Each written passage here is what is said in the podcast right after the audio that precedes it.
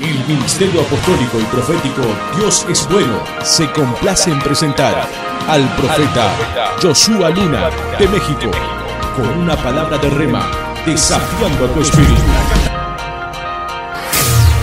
La sanó eh, la noche que oramos al siguiente día eh, ella había terminado con ese flujo de sangre. gloria a Dios por este hermoso tiempo y esas sanidades que Dios hace. Seguramente muchas veces estamos esperando muchas cosas que vengan a nuestra vida y es solamente un, un paso de fe, de accionarnos en un momento y dar ese paso de fe de poder crear, creer en Dios. Amén. Así que si tú eres, si tú eres una persona amén, aleluya, eh, nueva en este canal y en esta transmisión, te invitamos a que puedas comprobarlo con Dios eh, profético, amén. Eh, hace unos momentos yo estaba recordando alguna reflexión muy importante de una pequeñita que terminando el servicio se me acercó y me dijo con esos ojos angelicales que todo niño, que toda niña tiene, y me dijo, pastor, yo quiero que usted ore por mí. Y me, extrañó mucho porque con sus pequeñas palabras me dijo, es que yo quiero que Dios cambie a mi hermano. Yo, yo quiero que Dios cambie a mi hermano. Y le pregunto, ¿por qué quieres que Dios cambie a tu hermano? ¿En qué quieres que Dios cambie a tu hermano? Me dice, es que mi hermano pelea mucho y pelea mucho conmigo. Y eso me pone muy triste porque yo quiero a mi hermano. En ese momento me di cuenta que había una gran carga en esa familia y en ese, en ese hogar. Amén. Tuve la oportunidad de platicar con la familia, con el joven. Y, muchas veces hay heridas en nuestro corazón, en nuestra vida, que dejan una marca muy fuerte dentro de nosotros. Una ocasión también, eh, recordando, dando cátedra en una escuela primaria, Recuerdo que de repente había un niño que todos los maestros no sabían qué hacer con él porque era muy rebelde, era muy, muy latoso, ese, ese niño que muchas veces a los maestros los, los saca de quicio. Y siempre me pregunté, ¿qué es lo que habrá de él? ¿Qué es lo que sucederá dentro de él? porque él es tan agresivo? Me di el tiempo de, en la hora del recreo, platicar algún momento con él, empecé a jugar con él y, platicar con él, platicar qué es lo que pasaba y él en algún momento me dijo, es que mis padres se pelean, mis padres están a punto de divorciarse y, a veces yo creo y yo siento que nadie me quiere. Eh, mi padre me golpea muchas veces y, y wow, esta historia muchas veces te deja marcado, aunque tú no la vives, aunque tú no lo estás viviendo, pero el tan solo escucharlo y venir de unos pequeños, de cómo una vida puede estar marcando a través de las palabras o de las secciones, es algo, algo inusual y algo, algo tremendo que muchas veces nosotros tenemos que cambiar. Meditando en ello, eh, recordé la historia de Juan. Juan era un niño, amén, como todos, un niño que aparentemente tenía una vida normal, que jugaba normalmente, crecía normalmente, a su edad todo era tal vez normal, amén, pero tenía un pequeño problema ese joven, un mal carácter. Sus padres habían notado la gravedad del asunto y muchas veces no sabían qué hacer con ese problema. Todo el día Juan eh, se pasaba con sus hermanos, con sus amigos, con sus compañeros en el colegio, con los profesores, peleando con otras personas, rodeado, amén, eh, de otras personas, continuamente peleando. Y el padre lo miró fijamente una mañana, correcto, una mañana su padre le entregó un pequeño paquete. Juan con inmensa curiosidad lo desenvolvió y se sorprendió mucho de lo que había en ese, en ese pequeño paquete. Se sorprendió de lo que había en aquella pequeña cajita o, le extrañaba más bien recibir ese, ese regalo. Juan lo desenvolvió aquel regalo y al mirar lo que había en esa pequeña caja, había, era una caja de clavos, había un montoncito de clavos. Y dice la historia que una mañana, una mañana eh, su padre le entregó este pequeño regalo. El padre lo miró fijamente después de mirar al niño asombrado. Tal vez este niño esperaba un juguete o esperaba algo, algo con que distraerse, pero era algo extraño haber recibido esa cajita de, de clavos. A lo que el padre lo miró fijamente y le dijo, hijo, quiero darte esta mañana un consejo. Cada vez que pierdas el control de tu carácter y te enojes, contestes mal a alguien, te pelees con alguien, discutas con alguien, quiero que vayas y claves un clavo de estos a tu puerta, a la puerta de tu habitación. ¡Wow! El niño obedeció al padre, eh, las indicaciones de su padre, lo, fue y lo obedeció. Y el primer día dice la historia que él clavó unos 10 clavos. Eso hizo que pronto a lo largo de la semana se acabara esos clavos y ya no hubiese ah, en dónde pegar más clavos. Y entonces, cada vez que el niño se peleaba, cada vez que aquel joven se peleaba, cada vez que había una discusión, un pleito, él iba inmediatamente y lo clavaba. Amén. Con el paso del tiempo, el niño fue aprendiendo, escúchame, a controlar su mal carácter. Él fue a controlar cada día su mal carácter, por lo consiguiente, la cantidad de clavos por día cada día era menos. Porque se dio cuenta que era más fácil controlar su carácter que estar pegando en aquella pared o en aquella puerta eh, clavos. Y entonces poco a poco él fue cambiando su carácter. Juan descubrió que era mejor controlar su carácter que hacer ese trabajo. Al terminar ese día, su padre orgulloso lo miró, le sugirió que hiciese ahora lo contrario en la puerta, que por cada vez, escucha, que pudiera controlar su mal carácter, ahora sacase un clavo de esa puerta. Ahora la siguiente instrucción era que el niño cada vez que él lograra controlar ya más su carácter, normalmente, entonces ahora sacara un clavo. Los días transcurrieron y Juan logró quitar todos los clavos de su puerta. El padre notó que el niño había aprendido muy bien la lección.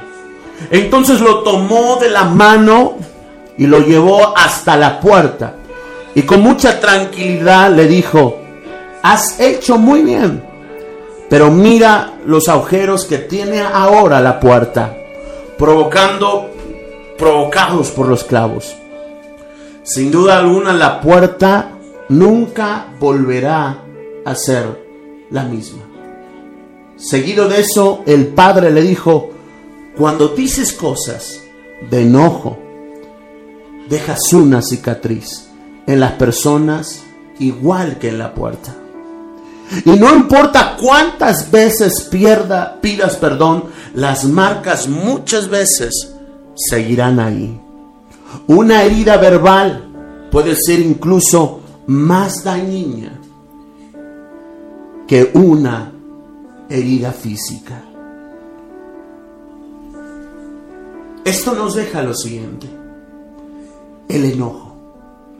¿Cuántos de nosotros hemos herido a personas, hemos herido a gente, amigos, a compañeros, aún a nuestro propio cónyuge, perdón, con nuestras propias palabras.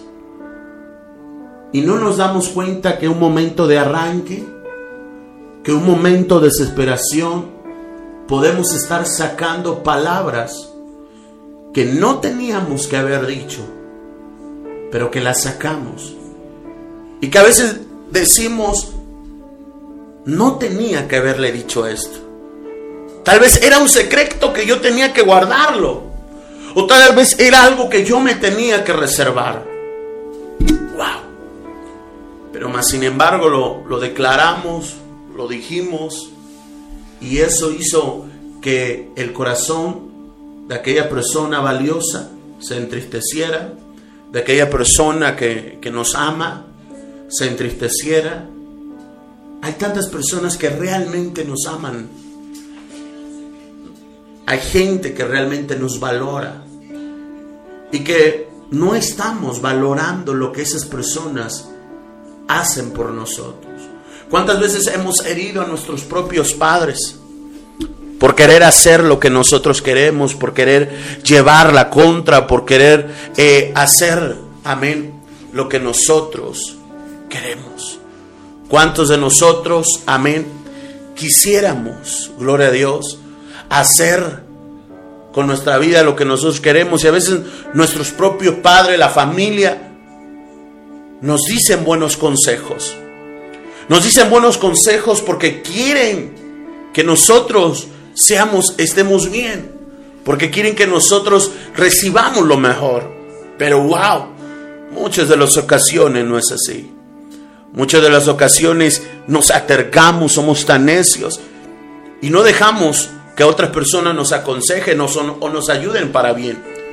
Nuestro esposo mismo, nuestra esposa misma, ¿Cuántas veces nos han querido ayudar y por causa de una ira, de un rencor o de un resentimiento, nosotros mismos hemos hecho de lado aquellos buenos consejos? Quiero decirte, la gente te ama, hay gente que te ama.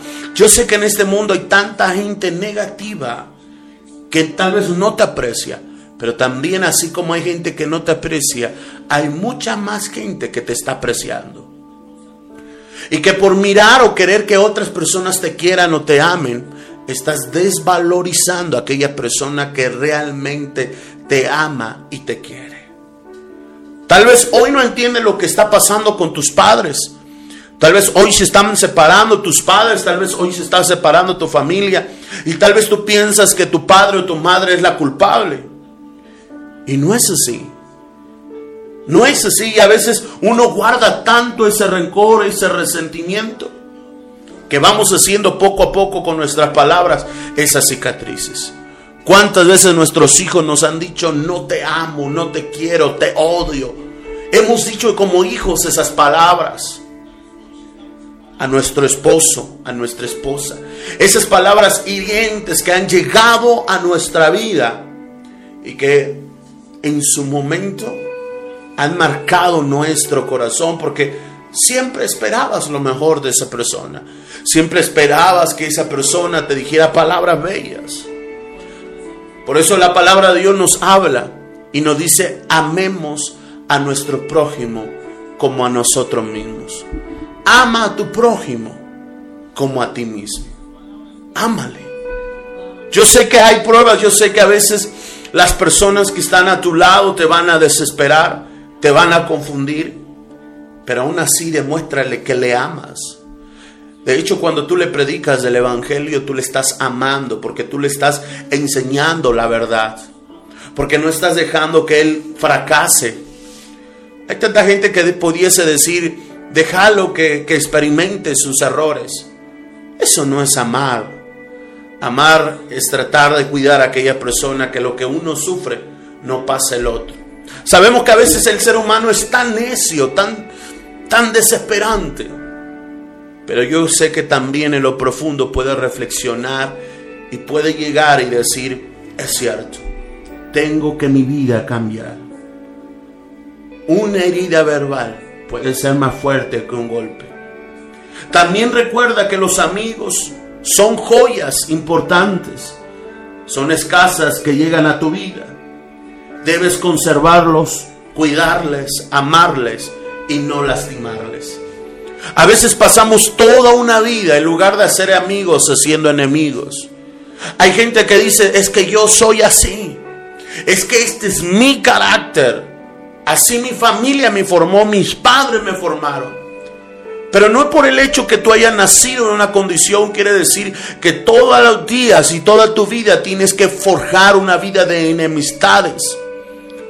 Procura no hacer enemistades, sino procura hacer más amistades que enemistades.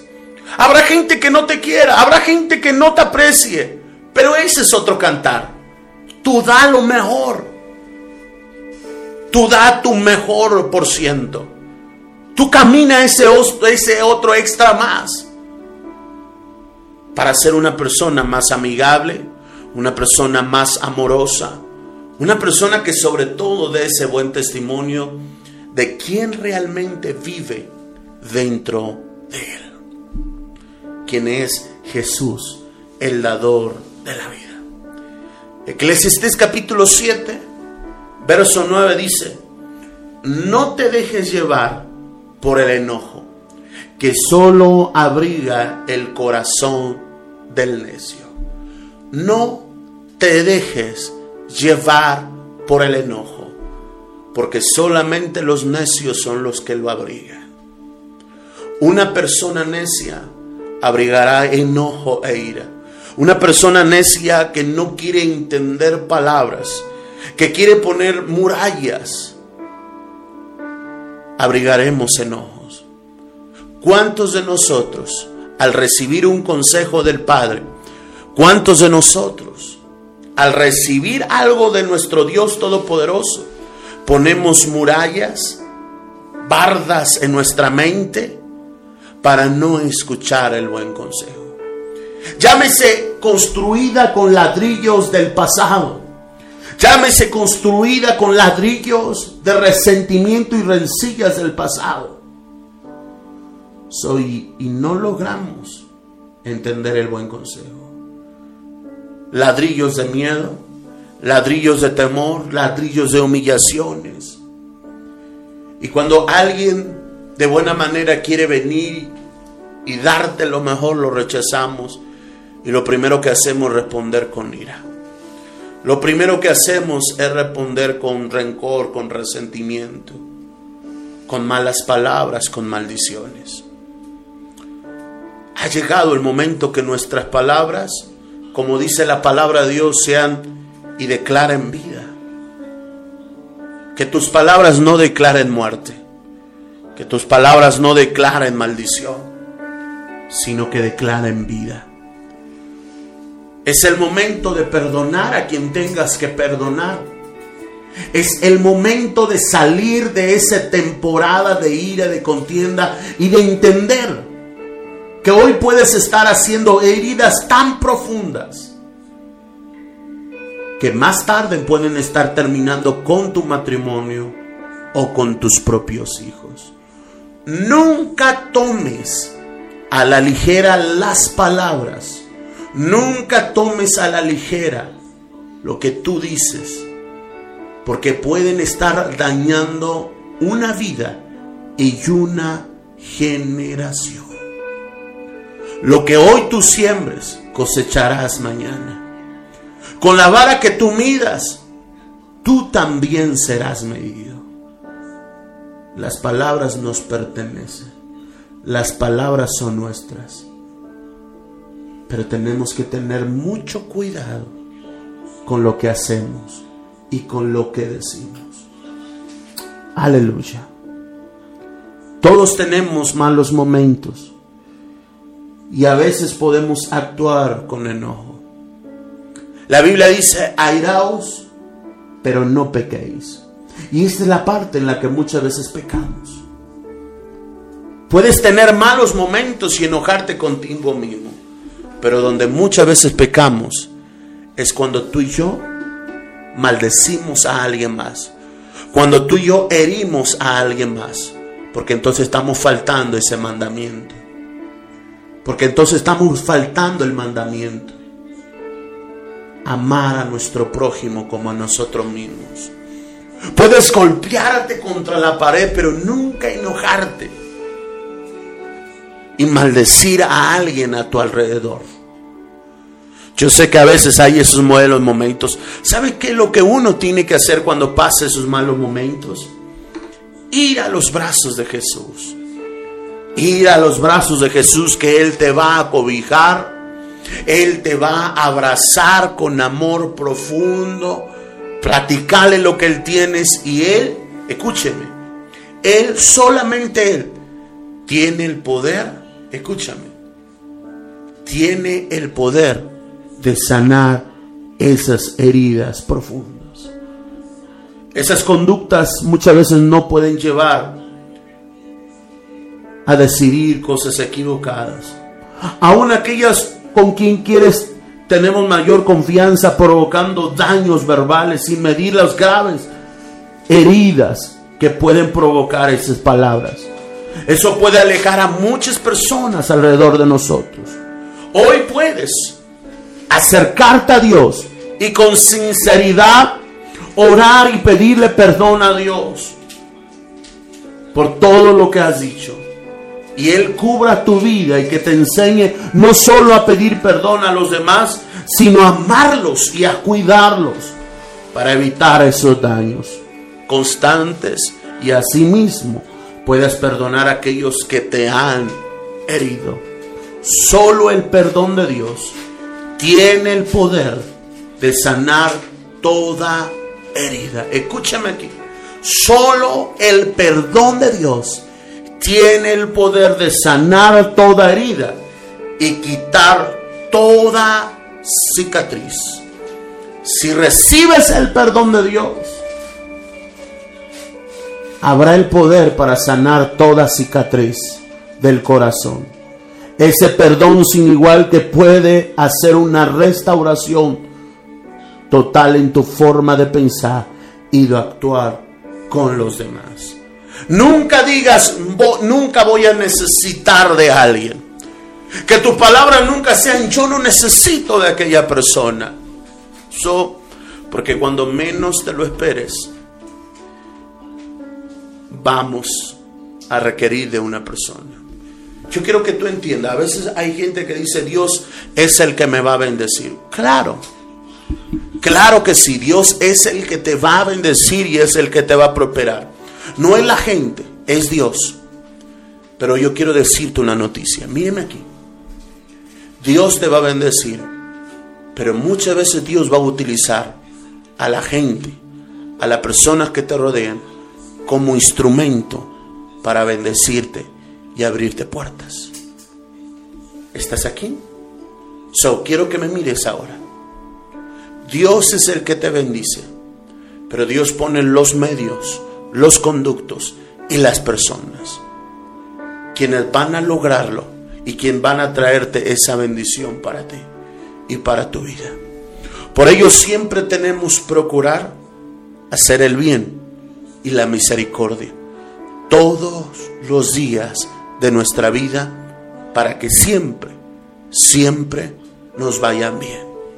Es importante que siempre nosotros demos ese buen testimonio. So, yo sé que ahora hay palabras que la gente ha declarado sobre tu vida.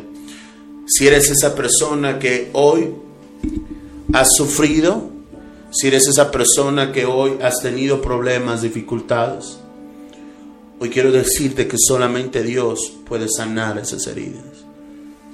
Tal vez has recibido palabras de tus hijos de odio, de rechazo.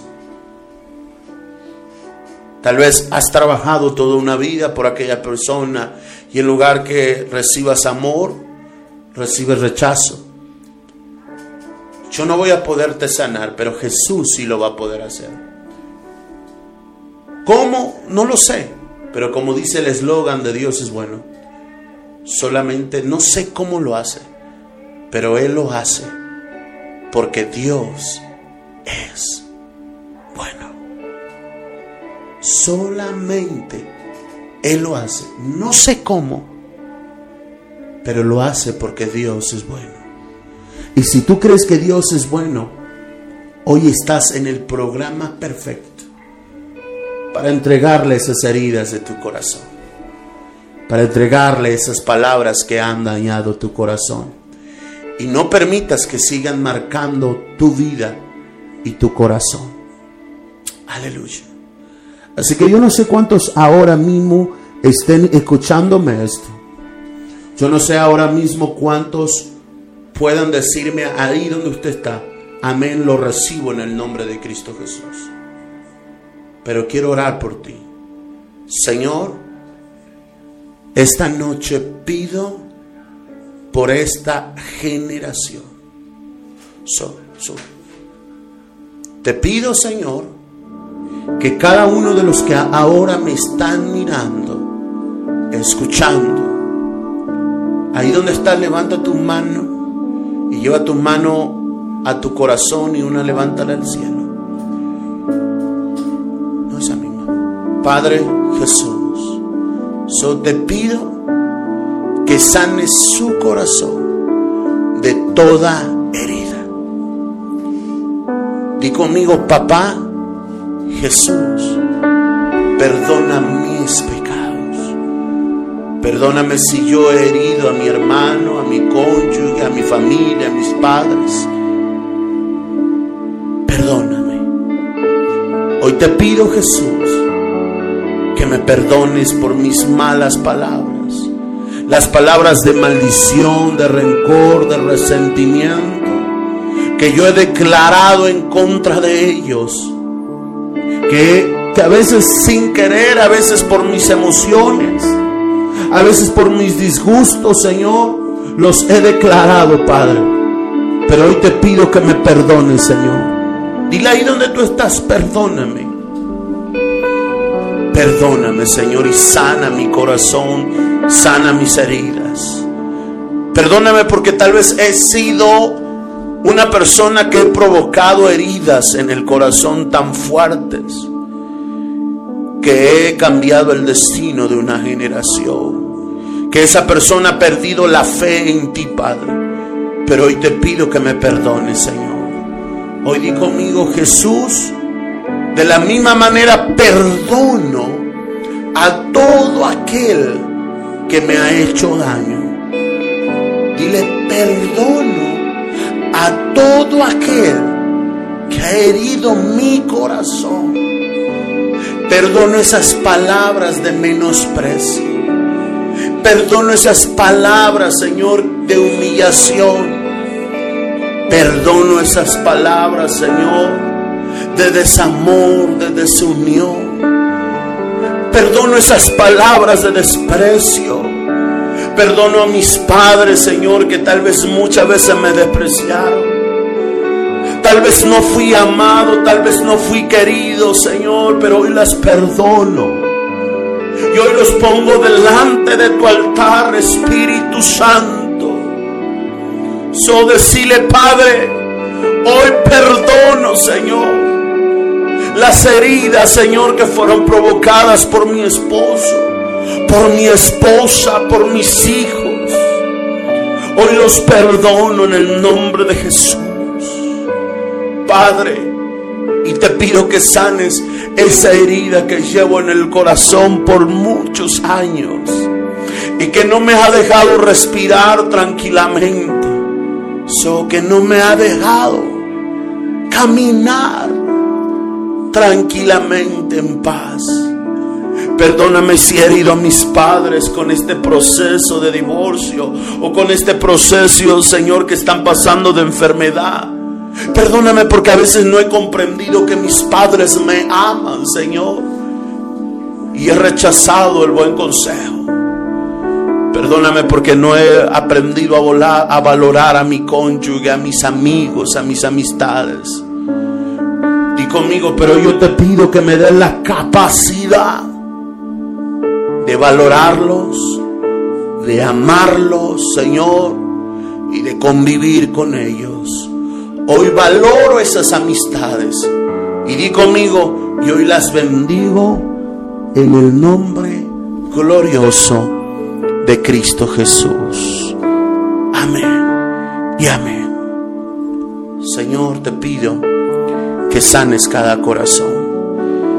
Espíritu Santo, en este mismo momento te pido que todo aquel que ha hecho esta oración pueda ser sanado en su corazón. Que todo aquel que ha declarado estas palabras, su corazón pueda ser sano en el nombre de Cristo Jesús.